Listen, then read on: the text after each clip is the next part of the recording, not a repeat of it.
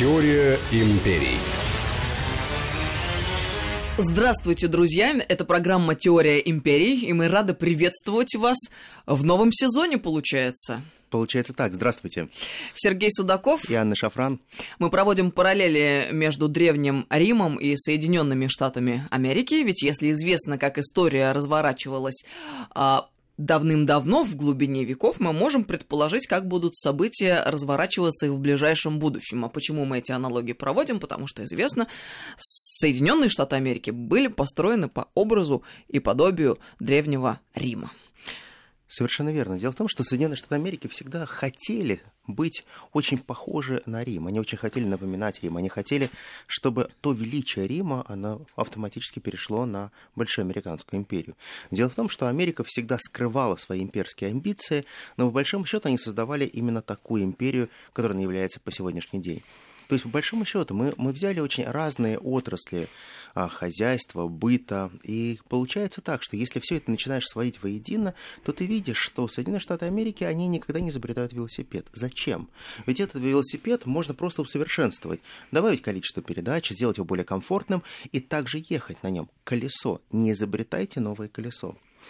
Идея у меня была сегодня э, поговорить о неких двух направлениях. Первое – это азартные игры в Древнем Риме тот большой тотализатор, который существовал в Риме, и каким образом это нашло воплощение, формирование американской экономики.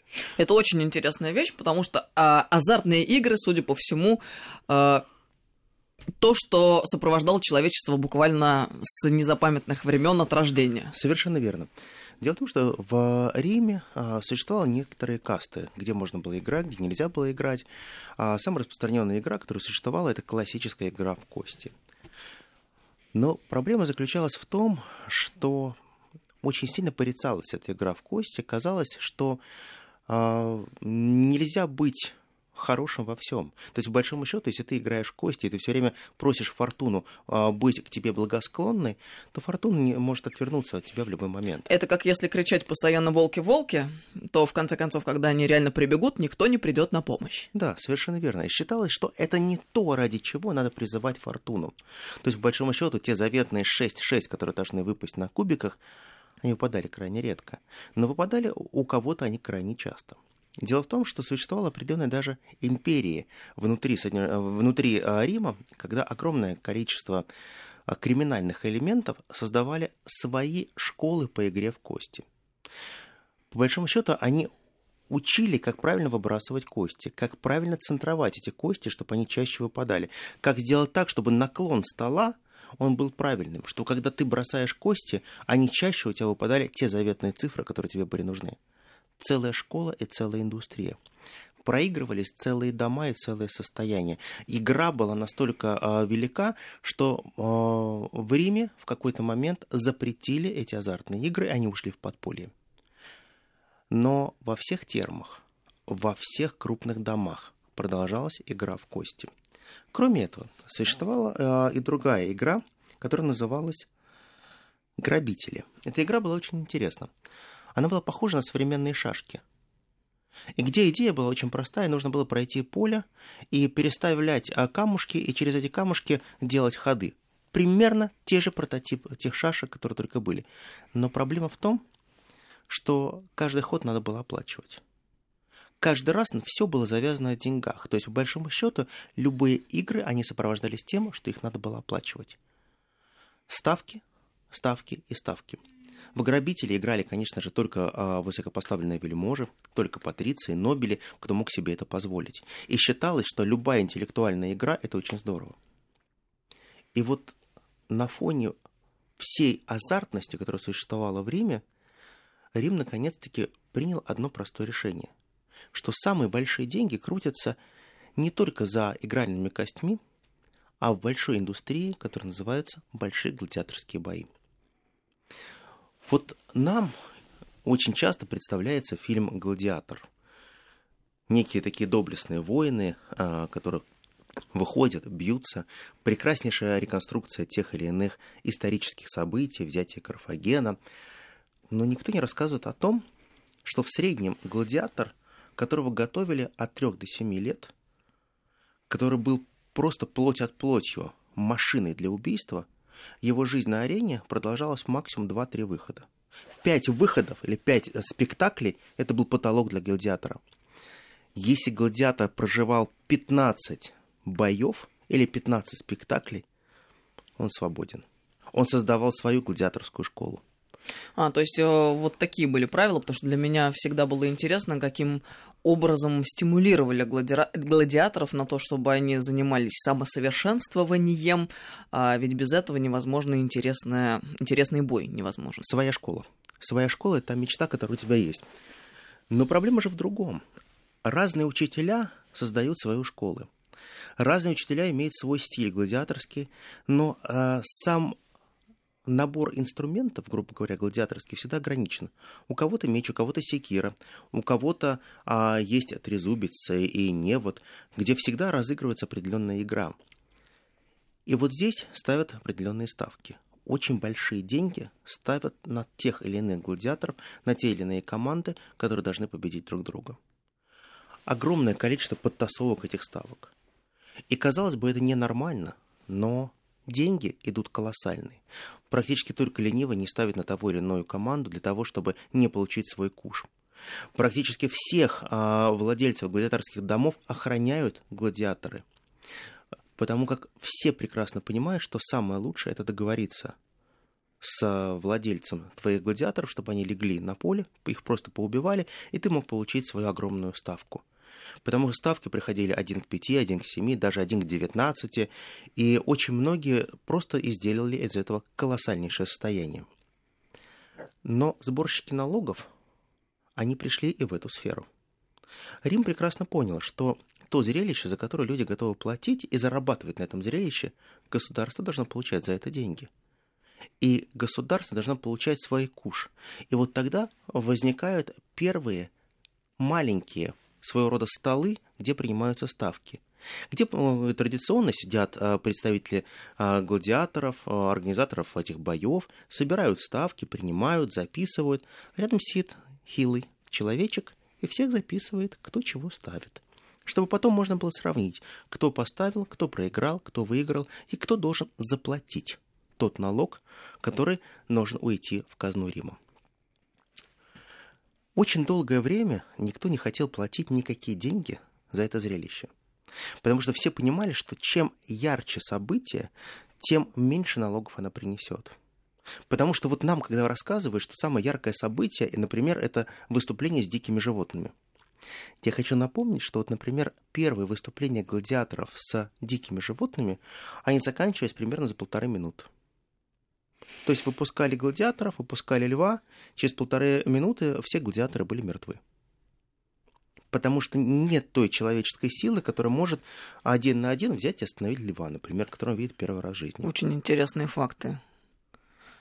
Я э, вот задавалась опять-таки этим вопросом э, в юности, когда читала Каму Гридеша Генрика Сенкевича. Да, как да. это было? Ну, чтобы полторы минуты длился бой. Э... А человек, не э, знала. человек уязвим. Человек уязвим. А потом стали уже привязывать животных за лапу, там а, длинную цепь делать. Потом а, стали травмировать специально животных, подкалывать им лапки, чтобы они не могли сильно там наступать, им было больно там и так далее. То есть, по большому счету, ухищрения были любые для того, чтобы игра продолжалась как можно дольше. Само создание колизеев для того, чтобы можно было создавать определенное зрелище, оно прежде всего подразумевало для себя определенную индустрию. Вы все прекрасно понимали, что эти зрелища, конечно, они отвлекают всех. Но по большому счету, когда мы говорим хлеба и зрелищ, а вы правда считаете, что все могли попасть в Колизей, например, посмотреть гладиаторские бои? Ну нет, что, нет, не все? Нет, конечно. Представляешь, вот э, Колизей не мог вместить всех желающих такие же были спекулянты, перепродавали места. А лучшие места, вот если вы а, будете в Риме, будете, зайдете внутрь Колизея, обратите внимание вот на все вот эти квадратные углубления, которые будут испещрены практически все сидячие места.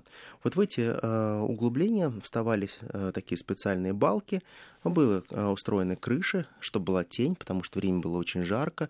И вот эти затененные места, там сидели вельможи, они смотрели с лучших позиций. Самые интересные бои, которые происходили, это когда Колизей заполнялся водой.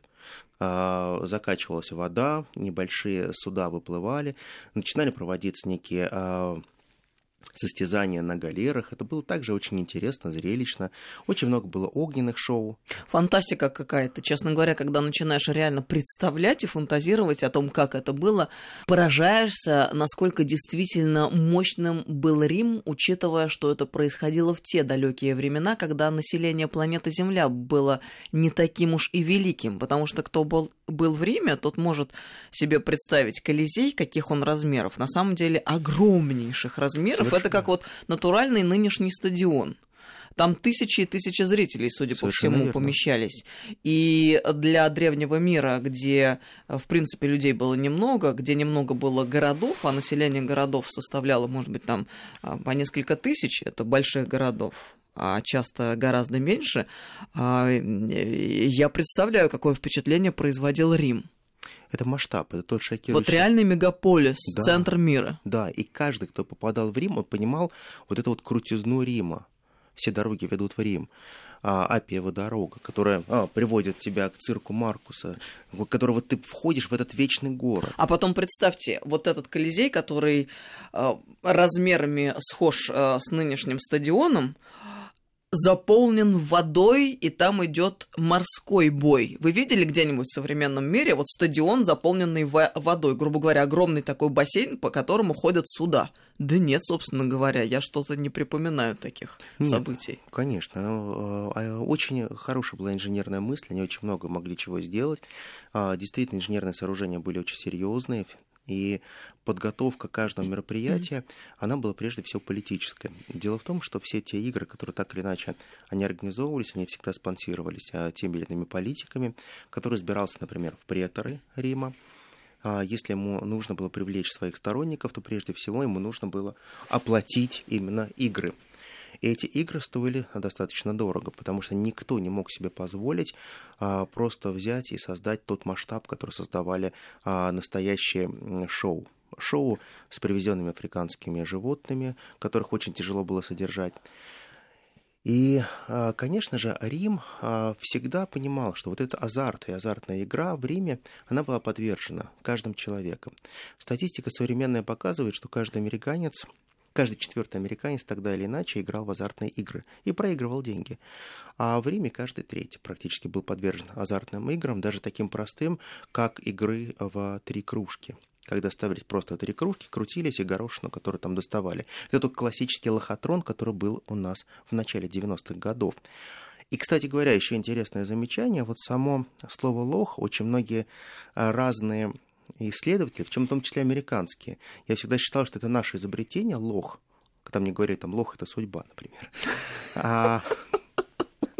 Мы сейчас этимологические беседы ведем, друзья. Оказывается, это произошло от ростовщиков, арамейцев, кто выдавал деньги совершенно отмороженным ребятам, которые готовы был поставить свой дом, жизнь, уйти в рабство, чтобы сыграть в кости. Не говорил, любые деньги мне нужны, потому что я хочу отыграться. Лох — это дырка в голове. И, как правило, там а, было полное этимологическое название и означало, что это человек с дыркой в голове. Это изначально слово произошло из а, идиша еврита из и поэтому оно постепенно уже перешло, было забыто очень долгое время. И это попросту человек с дыркой в голове. Очень интересно. Но про это мы забыли, и как раз вот именно тот человек, который без мозгов готов последнее поставить на кон, он является тем классическим лохом. Потрясающее открытие мы делаем в программе «Теория империи». И мы сейчас прервемся на некоторое время на паузу с тем, чтобы переосмыслить услышанное. «Теория империи» Сергей Судаков, Анна Шафран. Продолжим через несколько минут. Теория империй.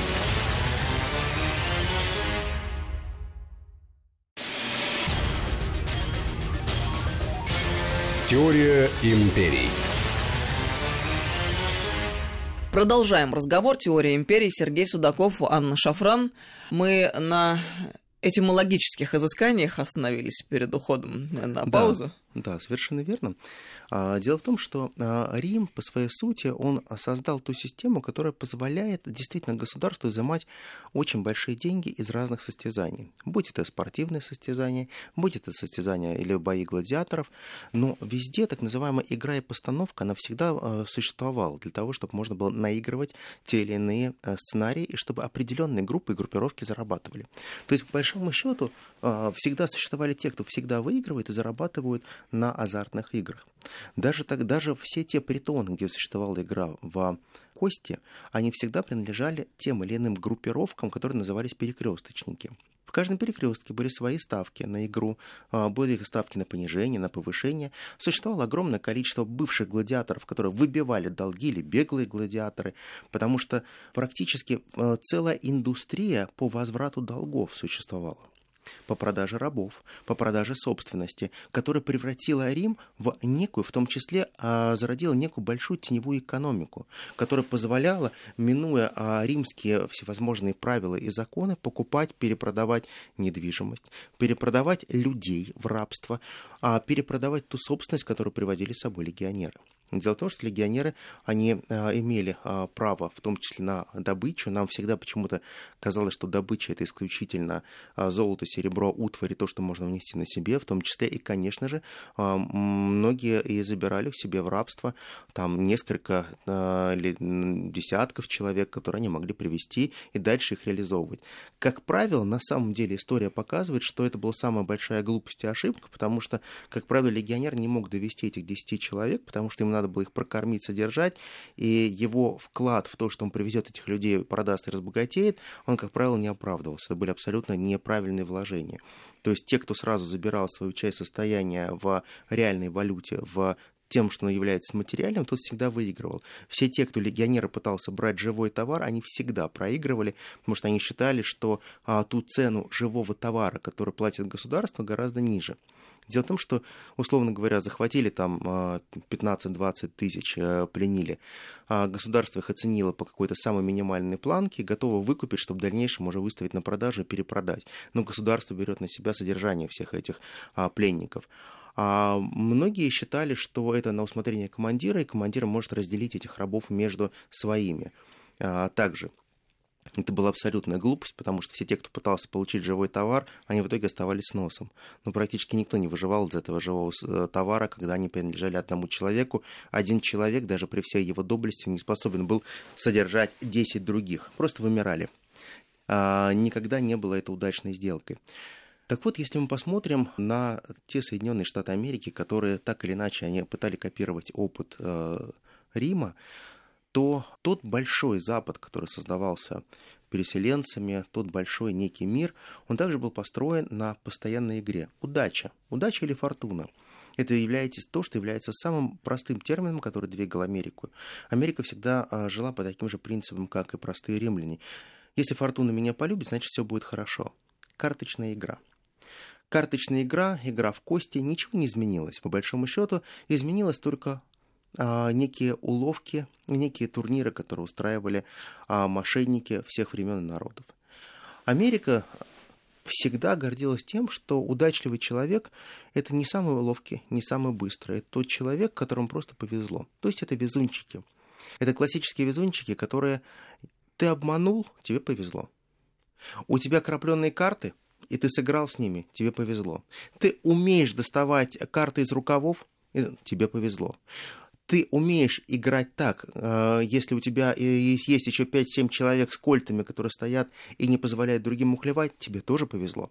То есть, по большому счету, вся концепция большой американской игры изначально строилась не на каких-то честных правилах игры, не на каких-то состязательных моментах, когда платят лучшим, а исключительно на тех, кто является везунчиками или обманщиками.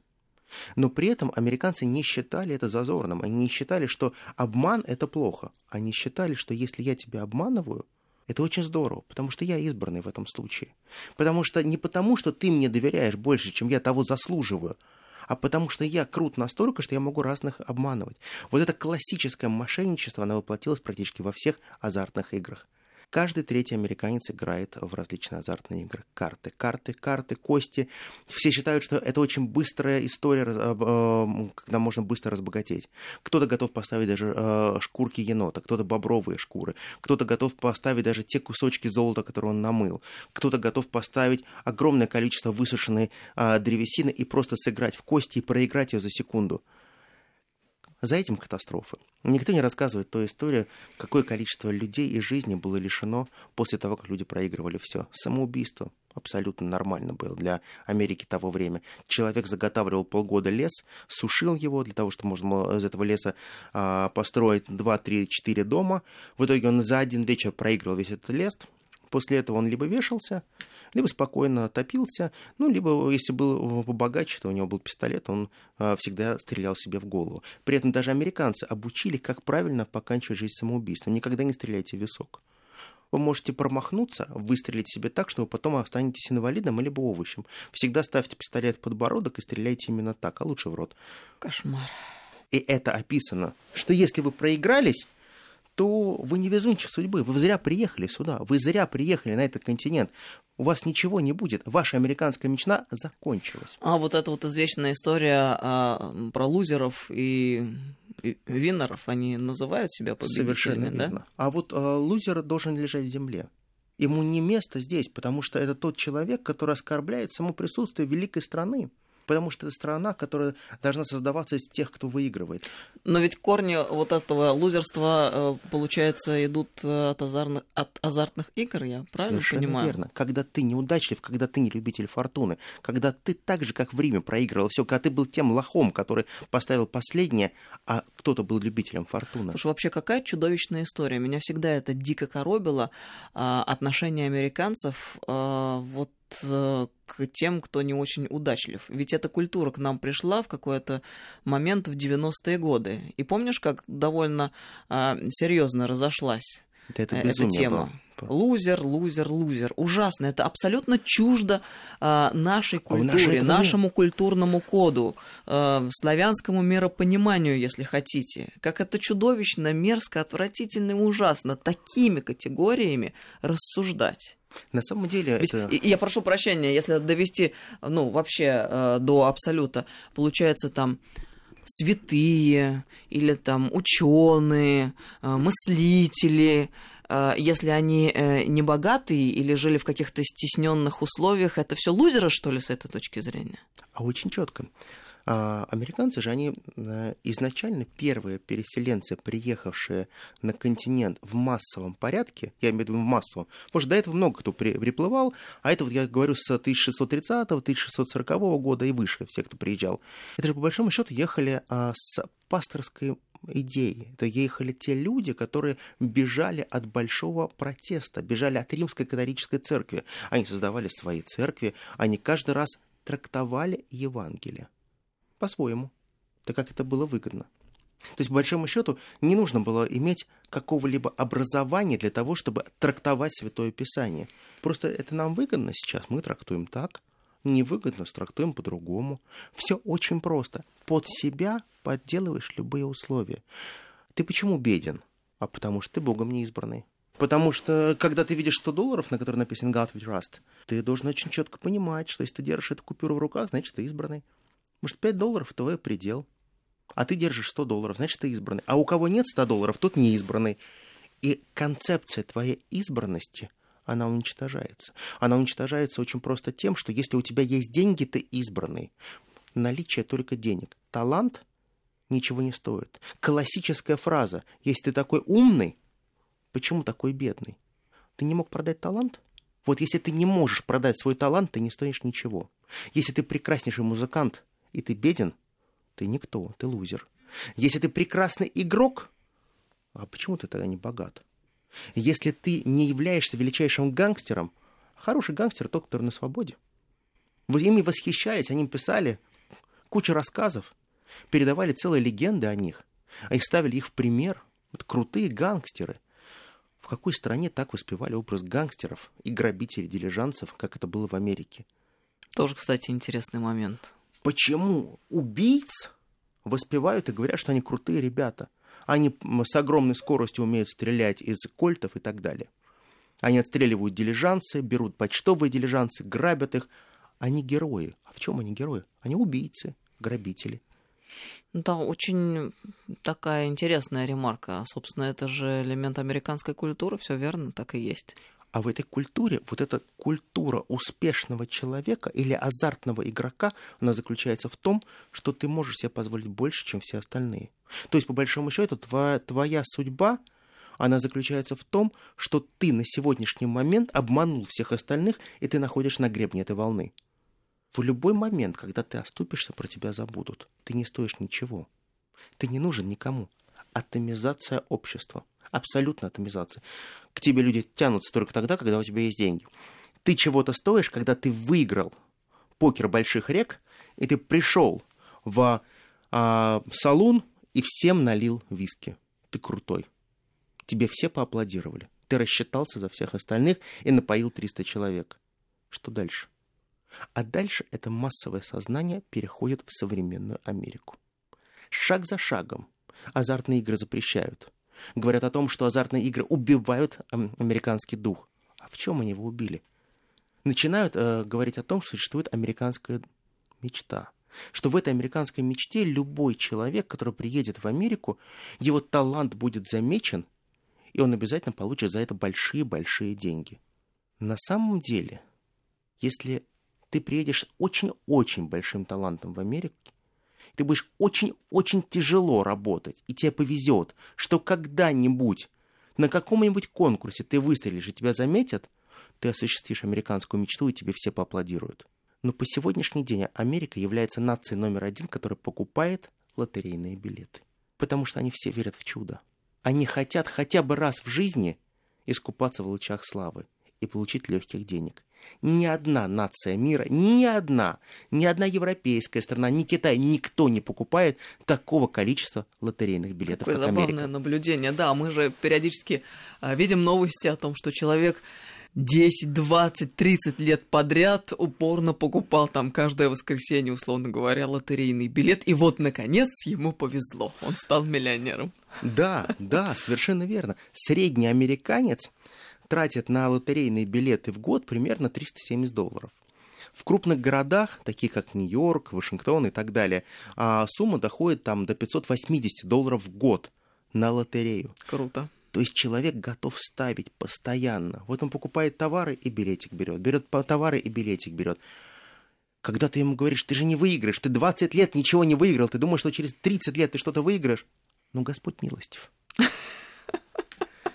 Нет, ну, на самом деле можно позавидовать такому упорству. Упорство чудовищное. Просто я сам, когда вижу, когда люди берут эти билеты, особенно в приближающиеся розыгрыши к Новому году, это удивляет. Просто какое количество людей скупает эти билеты? На 30, на 40 долларов, на 50. Но все равно взять этих билетов, примкнуть к экрану телевизора и ждать, ждать, ждать, ждать, когда произнесут эти цифры. Не получилось в этот раз. Никакого разочарования. Мало купил билетов. Надо просто проявлять упорство. Вот что не отнять американцам? Фантастическое упорство. Вот, казалось бы, любой человек может уже плюнуть и развернуться. Эти нет. Эти по 40 лет будут покупать лотерейные билеты и искренне верить, что Санта-Клаус существует. И обязательно Санта-Клаус в какой-то момент приедет и подарит ему заветный лотерейный Ну, на самом деле концепция вообще-то правильная. Конечно же, надо всегда мечтать и верить в чудо. Это безусловно так. Я Э, исповедую сама эту идею. Да, это, э, у них это работает на самом деле.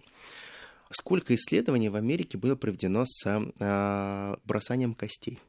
Первое исследование было проведено в 1992 году, потом они проводили очень много исследований. В чем они заключались? Аппарат бросает кости, и ты бросаешь кости.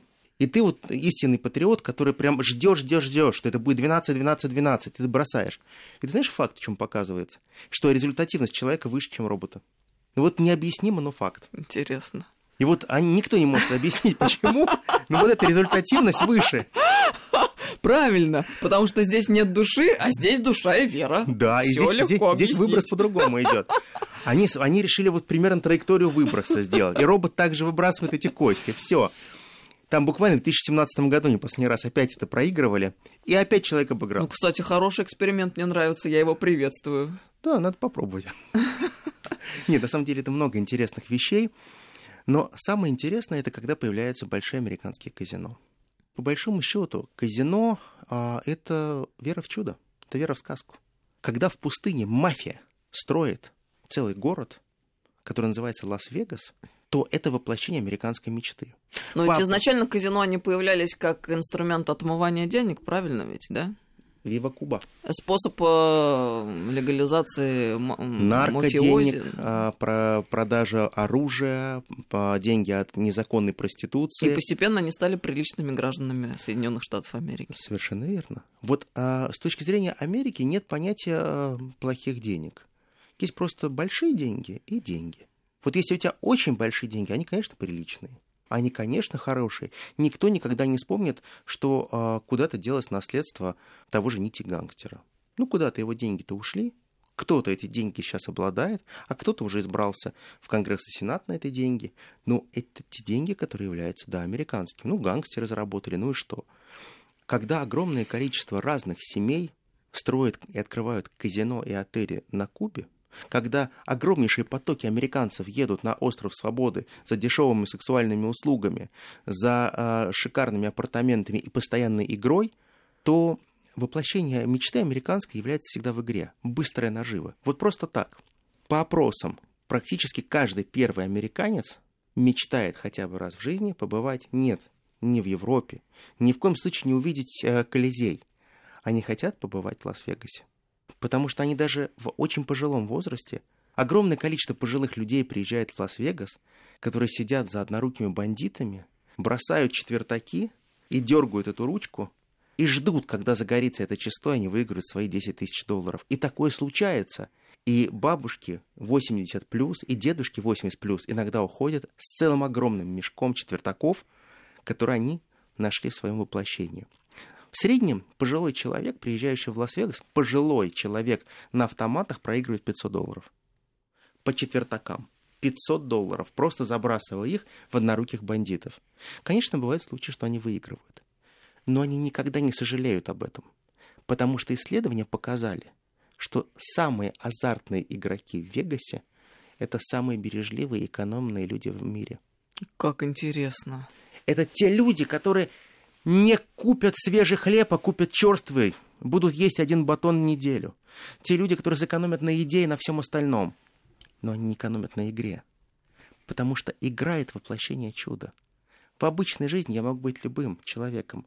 Но я могу всю свою жизнь копить на то, чтобы скопить 5000 долларов, чтобы в конце моей жизни приехать в Лас-Вегас, поставить их и проиграть. Слушай, вообще это очень интересная такая парадигма мышления и сознания. Я даже вот как-то и не могла бы додуматься до такого. Понимаешь, в бережливых... Ну, что вот такая может быть мечта жизни. Мечта. Приехать и сыграть. Мечта поставить, сделать ставку и проверить, любимец я фортуны или нет.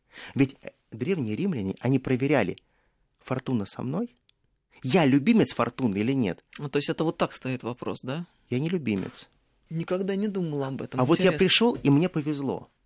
Вот с этого начался мой путь. Я прожил не зря. Я любимец фортуны. Я выиграл. Неважно, сколько я выиграл. 100, 200 долларов, 10 тысяч, миллион долларов.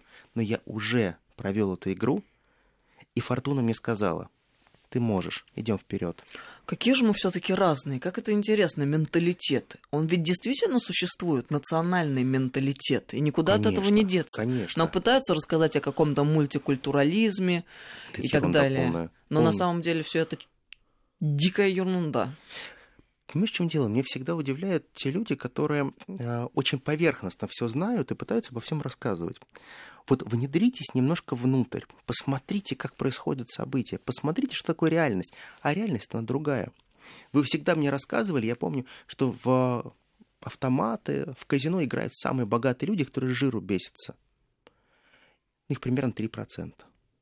Только 3% богачей играют и проверяют свою фортуну. А вот все остальные 97% они копят на это всю жизнь. Очень хочется быть любимцем Фортуны.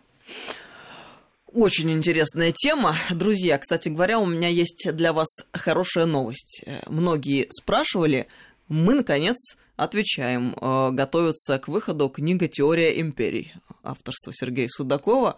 Я думаю, что это будет крайне занимательное и интересное чтение. Спасибо большое, что слушаете. Спасибо большое за добрые отзывы. Это Спасибо очень приятно. вам огромное. Спасибо. Э, Как-то возникла идея книги, и мыслеформа уже начинает воплощаться в жизнь. Да, Мы это были еще- услышаны, Да, это Сергей. еще большая работа, но эту работу надо провести. Я думаю, получится, может быть, что-то интересное. Спасибо вам огромное. А это программа «Теория империи» Сергей Судаков. И Анна Шафран. Мы прощаемся с вами до следующей недели. Ждите новых серий. До новых встреч. Теория империй.